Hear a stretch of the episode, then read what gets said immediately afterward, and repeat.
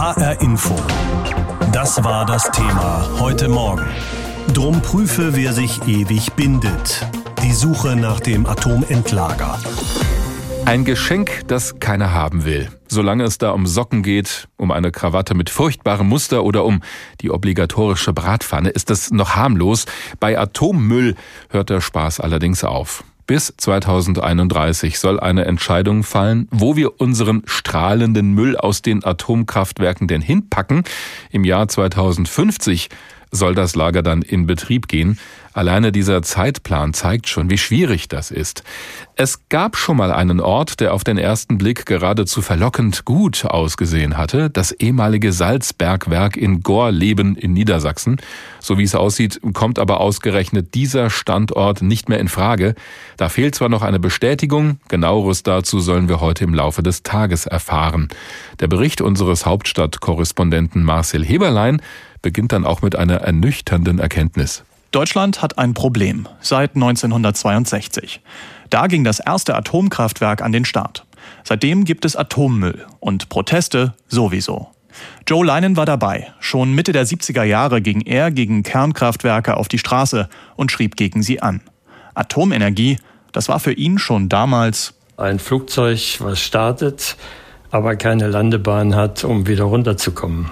Wo der ganze stark strahlende Atommüll irgendwann mal landen soll, das verkündete die niedersächsische Landesregierung 1977 im Salzstock von Gorleben. Gorleben hatte alle Fehler, die eine politische Entscheidung haben kann. Es gab keine Information der Öffentlichkeit, keine ordentliche Bürgerbeteiligung. Es war entschieden worden, es kommt an die Grenze zur DDR und damit ist unser Problem gelöst. Und wie man weiß, war das Problem mitnichten gelöst. Für die Anti-Atom-Bewegten wird Gorleben zum Pilgerort. Freie Republik Wendland, Besetzung und Aktion. Bauern und Hippies protestieren gemeinsam. Immer mehr Zweifel kommen auf, ob das Salzgestein in Gorleben wirklich als Endlager taugt.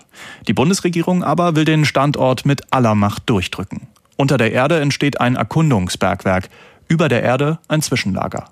1995 rollen die ersten Castor-Transporte nach Gorleben. Der Widerstand ist massiv.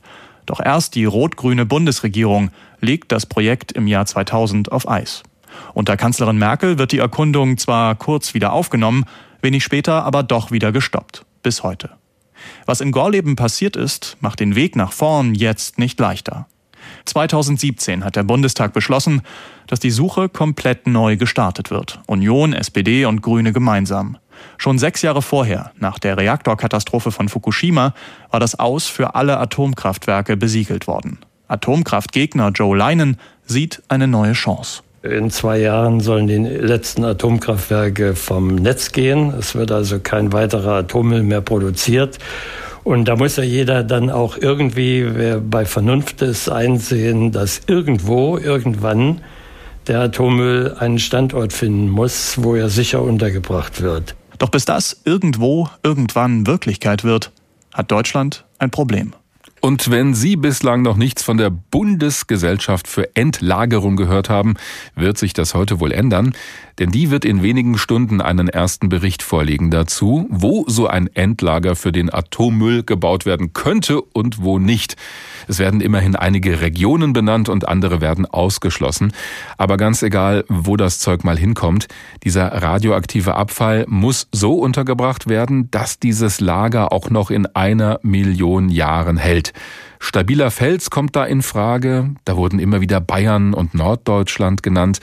Aber wie sieht das eigentlich bei uns in Hessen aus? Andreas Meyer-Feist ist unser landespolitischer Korrespondent in Wiesbaden. Bevor wir uns anschauen, ob das theoretisch irgendwo auch in Hessen gehen könnte, also so ein Endlager zu bauen, erstmal grundsätzlich, was muss denn so eine Gegend bieten, dass man dort etwas einlagern kann?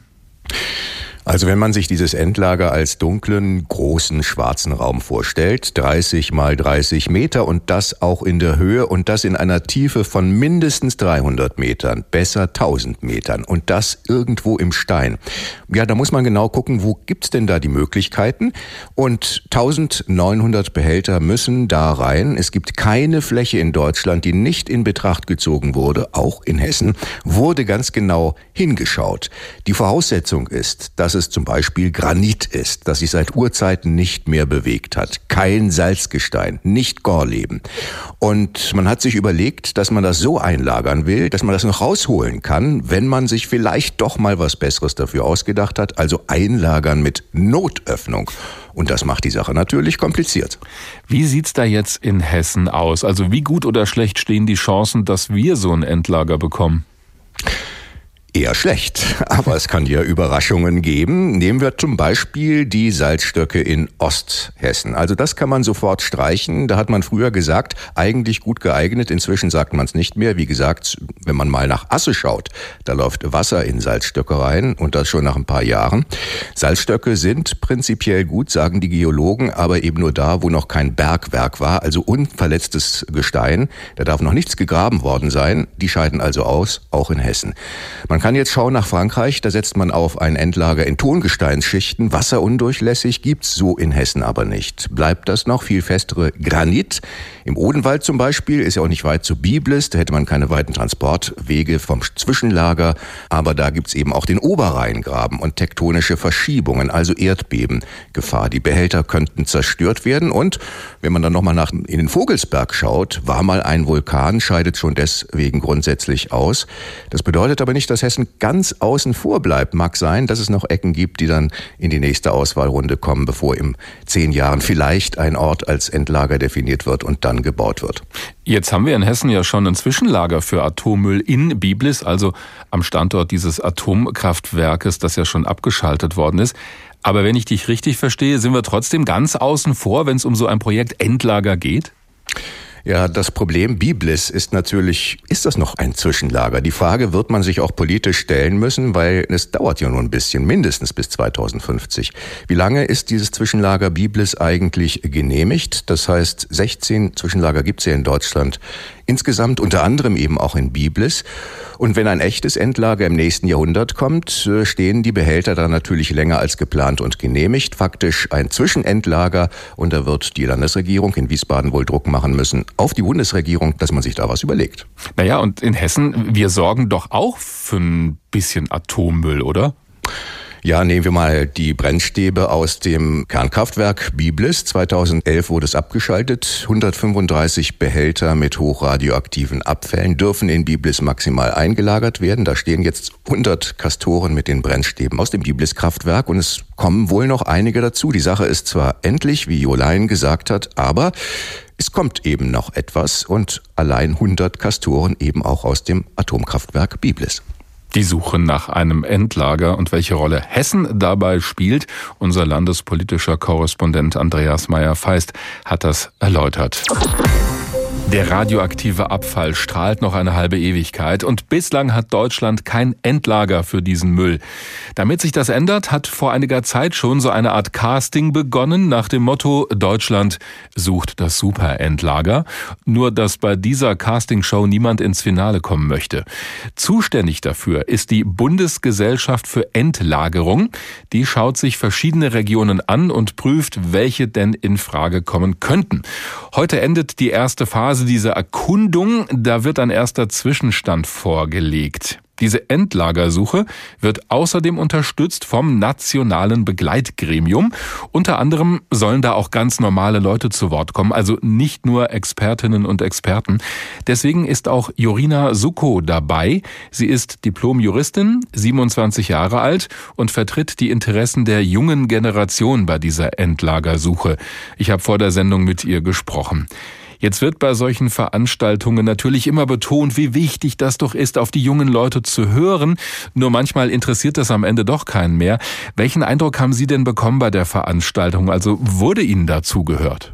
Ja, also ich fand das von Anfang an sehr überzeugend, dass überhaupt in unserem Gremium zwei Plätze für die junge Generation vorgesehen sind, weil sich in anderen vergleichbaren Gremien eigentlich immer nur Experten, ältere Personen befinden. Das hat mich von Anfang an überzeugt. Was konnten Sie denn da konkret einbringen? Das sind natürlich viele Kleinigkeiten, die man anregt oder die wir vielmehr als Gremium diskutieren und wo man, denke ich, manchmal einfach als junger Mensch eine andere Herangehensweise hat. Gab es vielleicht einen Punkt, wo Sie auch Ihre eigene Meinung, die Ihnen ganz wichtig war, vielleicht kundtun konnten? Denn am Ende werden ja Sie und die, die nach Ihnen kommen, mit diesem strahlenden Müll zu tun haben. Ja, also ich kann das gar nicht, ehrlich gesagt, so auf ein Ereignis runterbrechen. Mhm. Aber wenn ich jetzt doch eins nennen müsste, dann hatte es mich zum Beispiel sehr geärgert, dass Bayern in seinem Koalitionsvertrag geschrieben hatte, dass sie sich nicht für einen Endlagerstandort sehen. Und, äh, also, da dass die gleich schon gesagt haben, wir wollen das gar nicht haben. Genau, dass sie das in den Koalitionsvertrag reingeschrieben haben, obwohl es ja eigentlich ein nationaler Konsens ist, dass es das Standortauswahlverfahren gibt. Und da habe ich mich zum Beispiel auch für stark gemacht, dass wir dazu Stellung beziehen und dass wir das nicht gut heißen. Also wenn sich einzelne Länder dagegen stellen. Aber wir müssen uns das jetzt nicht so vorstellen, dass Sie da am Tisch gesessen haben und gesagt haben, so, also da hätte ich gern das Endlager. So konkret wurde es dann nicht. Nein, also es ist ja auch nicht so, dass wir entscheiden, wo das Endlager hinkommt. Mhm. Ähm, wir begleiten das Verfahren. Das heißt konkret, wir sind hoffentlich immer bestens informiert was dann gerade vor sich geht. Wir sollen nach dem Gesetz vermittelnd und unabhängig sein. Also wir stellen manchmal auch einfach kritische Nachfragen oder merken dann an, was wir finden, was nicht gut läuft. Warum ist es Ihnen denn wichtig, dass ausgerechnet auch die junge Generation beteiligt wird an diesem Prozess? Also eigentlich finde ich es wichtig, dass alle Personen beteiligt werden, also nicht nur die Jungen. Ah, das klingt jetzt so ähm, selbstlos. Nee, also ich meine, es geht uns ja alle an als mhm. Gesellschaft. Also das ist mir vordergründlich sehr wichtig. Aber natürlich, die junge Generation wird in einem noch stärkeren Maße auch davon betroffen sein. Also wir reden ja über relativ lange Zeiträume. Der Standort, der endgültige, soll bis 31 gefunden werden, steht im Gesetz. Aber bis das Endlager dann gebaut ist und eingelagert wird, da vergehen ja nochmal Jahrzehnte. Mhm. Also ähm, die heute junge Generation wird dann auch schon lange nicht mehr jung sein. Wenn wir ähm, mal die Perspektive wechseln, weil wir die ganze Zeit über die jungen Leute reden, haben Sie denn den Eindruck bekommen, dass die junge Generation, also Ihre Generation, überhaupt Interesse hat, sich bei diesem doch ziemlich abstrakten Thema einzubringen? Da geht es ja auch um viele Verwaltungsverordnungen und Gott weiß was. Also das Interesse könnte äh, größer sein, aber ich mache da auch niemandem Vorwurf. Also ich habe mich, bevor ich da zufällig in dieses Gremium gekommen bin, auch ehrlich gesagt nicht damit beschäftigt. Woran lag ähm, das? Ja, woran lag das? Ich glaube, ich hatte ehrlich gesagt viele andere Themen um die Ohren. Und ich meine, es gibt natürlich auch auf der Welt viele andere wichtige Themen. Also Definitiv. Äh, Klima nur als Beispiel zu nennen. Mhm. Also ich kann das verstehen. Ich hoffe, dass sich das jetzt auch ändern wird. Also mit dieser Veröffentlichung des Zwischenberichts, dass da auch neuer Schwung reinkommt. Also ich würde mich freuen, wenn man viele neue und auch gerade junge Gesichter auf den Veranstaltungen sehen wird. Dieses Gremium ist ja schon jetzt so eine Form von Bürgerbeteiligung, die soll aber in der nächsten Phase, die ja im Prinzip jetzt losgeht, noch viel stärker werden. Nach allem, was Sie da bislang mitbekommen und auch vielleicht gelernt haben, worauf wird es Ihrer Meinung da ankommen? Ja, also das äh, Gesetz sieht da diverse Formate der Öffentlichkeitsbeteiligung vor. Und ich denke, woraus ankommt, ist, dass die dann in der Praxis auch mit, mit Leben gefüllt werden. Und zwar so, wie das das Gesetz selbst vorschreibt, dass alles transparent ist, dass partizipativ ist, dass die Wissenschaftsbasiertheit im Vordergrund steht. Also ich glaube, wenn man das liest, diesen Wortlaut, dann könnte es was werden. Partizipativ haben Sie gesagt, also das bedeutet doch, dass man versucht, die Leute mit einzubeziehen, dass die mitmachen können auch bei diesem Prozess. Genau, richtig. Also im mhm. Gesetz steht sogar, dass die Bürgerinnen und Bürger Mitgestalter des Verfahrens sein sollen. Mhm. Haben Sie eine Idee, wie man das machen könnte? Also auch gerade aus der Erfahrung aus dieser Arbeit? Also ich hoffe einfach, dass sich Personen einbringen. Also um da ein Thema zu nennen, für uns als Gremium waren jetzt immer die Transparenz eins der sehr wesentlichen Punkte, weil es auch im Gesetz so vorgesehen ist und die Daten, die in diesem Verfahren jetzt verwendet wurden, dass die alle öffentlich sind. Mhm. Und im Moment sind sie das leider noch nicht alle. Und das ist zum Beispiel so ein Punkt, da äh, würde es mich freuen, wenn auch die Öffentlichkeit dafür eintritt. So sieht das Jorina Suko. Sie nimmt am Nationalen Begleitforum teil. Da geht es um die Suche nach einem Endlager für den Atommüll. Und noch hat Deutschland das ja nicht gefunden. Und selbst wenn es mal soweit sein sollte, dürften die Diskussionen und Streitereien trotzdem weitergehen. Denn wer will diesen Müll schon haben? Da reißt sich niemand drum, keine Region in Deutschland. Zumal wir gesehen haben, was alles schiefgehen kann, wenn Fässer mit Atomschrott zum Beispiel in so einem alten Salzbergwerk entsorgt werden, wie in der Asse in Niedersachsen. Da muss der Müll jetzt wieder mühsam rausgeholt werden, weil es überall leckt und Wasser eindringt. Die Suche nach einem neuen Endlager soll deswegen transparent sein. Alle Fakten sollen mit einbezogen werden in die Debatte. Ob das hilft? HR Info. Kommentar. Von unserer Hauptstadtkorrespondentin Angela Ulrich. Ein Endlager für hochradioaktive Abfälle, Jubel löst das nicht aus, nirgendwo. Aber um unsere gefährlichen, hochstrahlenden Atomhinterlassenschaften müssen wir uns kümmern, verantwortungsvoll ohne Schaum vor dem Mund. Das ist schwierig und die ganze Debatte um ein Atommüllendlager ist extrem schlecht gestartet, damals in den 80er Jahren, als Niedersachsens damaliger Ministerpräsident Ernst Albrecht mir nichts, dir nichts, Gorleben zur Endlagerstätte erklärte. Was für ein Fehler. Der Aufstand danach ist legendär. Die Freie Republik Wendland ein Meilenstein in der bundesrepublikanischen Protestkultur. Der Start der Endlagersuche war also komplett vermasselt. Weder transparent noch demokratisch. Daraus hat die Bundespolitik zum Glück gelernt. Sie hat den Prozess komplett neu aufgerollt. Es wurde beschlossen, dass wir den strahlenden Müll behalten und ihn weder ins Ausland geben noch ins Weltall schießen. Wir müssen uns hier um die dreckigen Atomhinterlassenschaften kümmern. Und zwar nach zwei Prinzipien Wissenschaftlichkeit und Transparenz. Das ist neu und das ist gut. Zunächst geht es rein wissenschaftlich um geologische Gegebenheiten. Wo liegen die passenden Gesteinsarten in ausreichender Tiefe und Dicke? Wo ist der Untergrund geeignet und wo nicht? Und zweitens werden nun die Bürger beteiligt, massiv. Die dafür zuständigen Behörden, Gesellschaften und Ministerien überbieten sich mit Infomaterial. Viel mehr kann man nicht verlangen. In keinem anderen Land ist die Endlagersuche so transparent wie in Deutschland. Das Problem dabei, Bisher interessiert es kaum jemanden. Solange keine konkreten Standorte benannt werden, und das wird noch eine Weile so bleiben, ist die erwünschte Bürgerbeteiligung mau. Sobald es dann aber nur noch wenige geeignete Orte gibt, sobald Namen fallen, wird der Proteststurm einsetzen. Hier nicht, geht nicht, wollen wir nicht. Das wird wohl auch ein vorbildlich transparenter Prozess nicht verhindern. Die Frage ist aber, wie verantwortlich und demokratisch gehen wir als Gesellschaft mit dem Problem Atommüll um? Lange haben wir den scheinbar billigen Atomstrom genossen, jetzt können wir uns nicht wegducken, wenn die Rechnung dafür präsentiert wird. Damit die Beendigung des Kapitels Atomkraft in Deutschland besser läuft als der Start, müssen wir uns über das Verfahren einigen, auch wenn es schmerzt demokratisch im Einklang mit den technischen Gegebenheiten. Das ist nicht trivial und erfordert Verantwortungsbewusstsein und im Zweifel auch das Vermögen, Eigeninteressen zurückzustellen.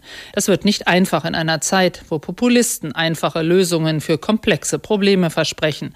Aber die wirklich wichtigen Zukunftsfragen im weitgehenden Konsens zu lösen, das kann für unsere Demokratie auch eine Reifeprüfung sein.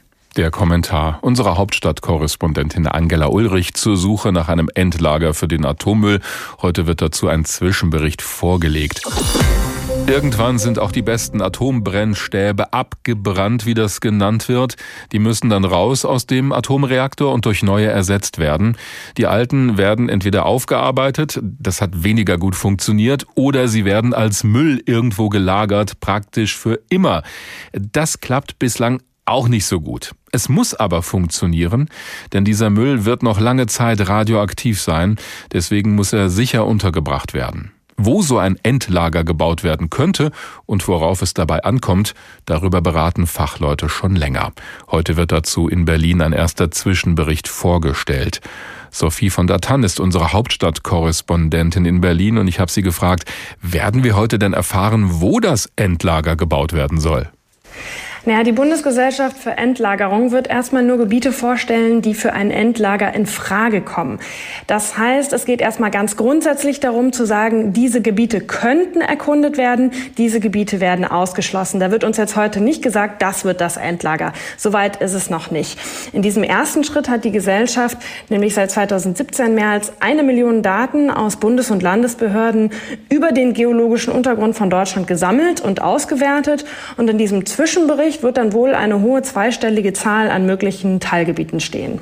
Also da ist durchaus noch Auswahl vorhanden. Ist denn schon vorab bekannt geworden, wenigstens so ein bisschen, welche Regionen eher in Frage kommen und welche eher ausgeschlossen werden? Also das Prinzip war, man sucht auf einer weißen Landkarte nach rein wissenschaftlichen Kriterien, also komplett ergebnisoffen. Theoretisch könnten die Gebiete überall in Deutschland sein.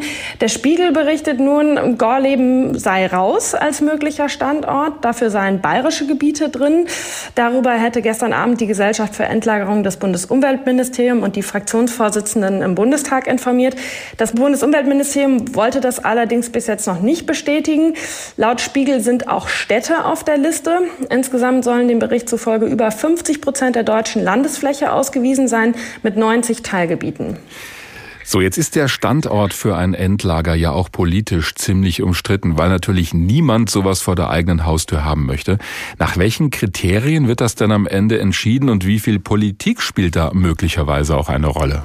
Ja, deswegen ist es so wichtig, dass in diesem neuen Prozess, der jetzt angestoßen wurde, rein nach wissenschaftlichen Kriterien ausgesucht werden soll. Deswegen hat die Bundesgesellschaft für Endlagerung so umfassend Daten ausgewertet.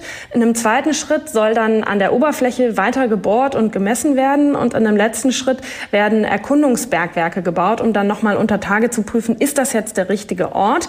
Wichtig ist nämlich, dass die Behälter mit dem hochradioaktiven Müll in Gesteinsschichten sind, die sich nicht mehr verändern können. Zum Beispiel Salz, Ton und Granit wären da gut. Es darf kein Wasser eintreten, was den Abfall dann an die Oberfläche bringen könnte. Sie müssen mindestens 300 Meter unter der Erde sein und es sollten keine Bergbaugebiete und Gegenden sein, wo es Vulkane und Erdbeben geben kann.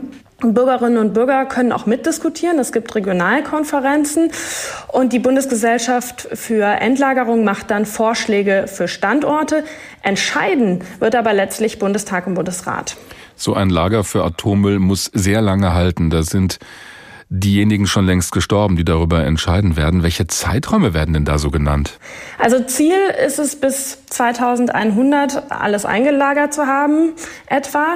Bis 500 Jahre sollen die Behälter dann noch bergbar sein. Solange müssen sie stabil sein, wieder auffindbar und anfassbar, falls es doch Probleme geben sollte oder es neue wissenschaftliche Erkenntnisse gibt. Und das Endlager, das soll für eine Million Jahre ausgelegt sein. Das klingt erstmal lang, aber wenn man sich überlegt, dass unsere Erde 4600 Millionen Millionen Jahre alt ist, ist das gar nicht so lang und einige Stoffe können noch sehr, sehr lange strahlen. Also das sind wirklich lange Zeiträume. Wie geht denn das Verfahren jetzt weiter? Also nach jeder Phase macht die Bundesgesellschaft für Endlagerung Vorschläge für mögliche Gebiete und bis 2031 soll dann feststehen, wo das Endlager hinkommt. Das sollen Bundestag und Bundesrat in einem entsprechenden Gesetz beschließen und ab 2050 soll dann eingelagert werden. Sophie von der Tann aus Berlin über die Suche nach einem Endlager für den Atommüll in Deutschland, den eigentlich niemand haben möchte, aber es hilft ja nichts. Bislang gibt es in Deutschland nur Zwischenlager. Heute nun will die Bundesgesellschaft für Endlagerung Gebiete in Deutschland ausweisen, die theoretisch auch für ein Endlager in Frage kämen. Ein Zwischenbericht mit Sprengkraft, weitere endlose Diskussionen dürften folgen. Finnland ist da bereits viel weiter und baut für die Ewigkeit. Ein Bauwerk, das länger halten soll als alle anderen Bauwerke der Menschheit zuvor. Das weltweit erste Endlager für hochradioaktiven Atommüll. Die Finnen nennen es kleine Hühle, ein riesiges Tunnelsystem unter einer Insel. Hier wollen sie ihren radioaktiven Müll verwahren, bis die Strahlung abgeklungen ist. Also mindestens 100.000 Jahre. Kritiker sorgen sich, die Anlage könne doch nicht so sicher sein, wie er hofft. Du gehst zu einem verbotenen Ort. Was dort liegt, ist gefährlich. Du hättest hier nicht herkommen sollen. Ein nebliger Birkenwald an Finnlands Südwestküste, viele Jahrtausende in der Zukunft. Was werden Erdbewohner tun, wenn es sie noch gibt und wenn sie plötzlich über dem dann lange versiegelten Endlager für Atommüll stehen? Werden sie die Gefahr erkennen und weggehen oder graben oder bohren und sterben als Spätfolge der finnischen Atompolitik? Diese Frage wirft die preisgekrönte Dokumentation Into Eternity auf, in alle Ewigkeit. Eine der wenigen kritischen Stimmen in einem Land, das mit Ausnahme von Teilen der Grünen quer durch die Parteien auch auf Atomstrom setzt. Die Suche nach einem Endlager hat in Finnland Mitte der 1980er Jahre begonnen.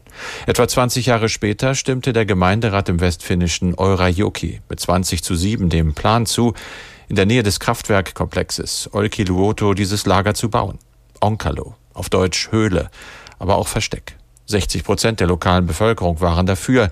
Im finnischen Parlament gab es sogar eine nahezu einstimmige Mehrheit. Entsprechend selbstsicher feierte der damalige Wirtschaftsminister Olli Rehn das Go für dieses nach Schätzungen dreieinhalb Milliarden Euro teure Projekt.